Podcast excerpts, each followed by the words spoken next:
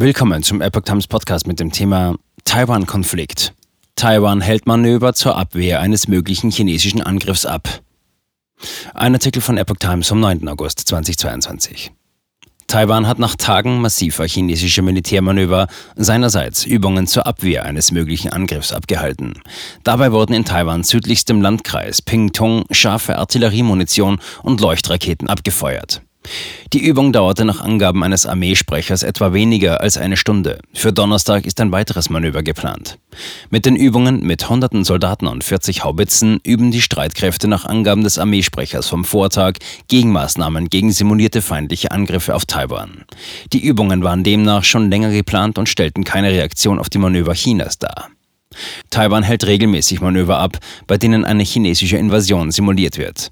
Im Juli hatte das taiwanische Militär im Rahmen seiner größten jährlichen Übung die Abwehr von Angriffen aus dem Meer in einer gemeinsamen Abfangoperation geübt.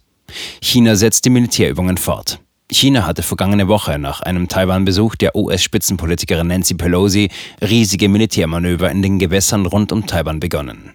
Ungeachtet aller Proteste und entgegen eigener Ankündigungen setzte China seine Militärübungen am Montag fort.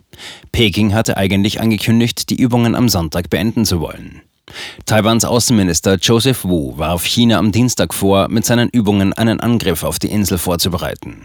China hat Übungen und sein militärisches Strategiebuch benutzt, um sich auf eine Invasion Taiwans vorzubereiten, sagte der Minister bei einer Pressekonferenz in Taipei. China nutzte Pelosis Besuch nur als Vorwand. Chinas wahre Absicht ist es, den Status quo in der Taiwanstraße und der gesamten Region zu verändern. China setzte dabei nicht nur auf seine Militärübungen, sondern auch auf Cyberangriffe, eine Desinformationskampagne und wirtschaftlichen Druck, um die öffentliche Moral in Taiwan zu schwächen.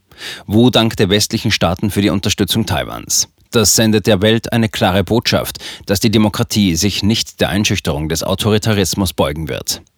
Seit der Spaltung zwischen China und Taiwan im Jahr 1949 betrachtet Peking die Insel als abtrünniges Gebiet, das es wieder mit dem Festland vereinigen will, notfalls mit militärischer Gewalt. Der Konflikt zwischen Peking und Taipei hat sich zuletzt unter dem chinesischen Präsidenten Xi Jinping verschärft. Der russische Angriffskrieg gegen die Ukraine hat zudem Befürchtungen wachsen lassen, Peking könnte im Umgang mit Taiwan auf ein ähnliches Vorgehen setzen.